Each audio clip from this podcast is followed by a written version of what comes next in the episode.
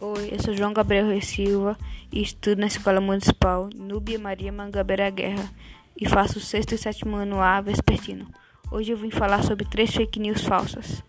Bom, uma das fake news mais populares que tem é a que diz que água fervida com álcool serve como tratamento para o coronavírus. Mas o Ministério da Saúde diz que essa mensagem é falsa e pede para que ela não seja mais compartilhada.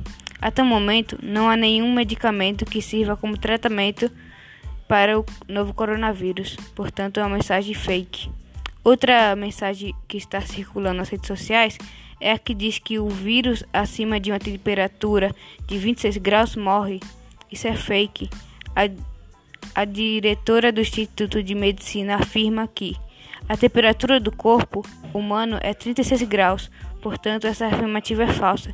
Então, outra vez, é uma afirmativa fake. E a última fake news que eu encontrei é a que diz que animais de estimação podem transmitir Covid-19 aos humanos.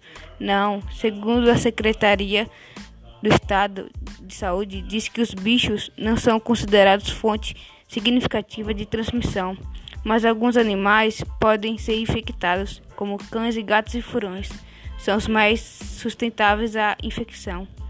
Algumas pessoas acham que o vírus pode grudar nas patas dos animais, mas isso não é possível, porque não há estudos que mostrem a permanência do vírus nas patas e nos pelos.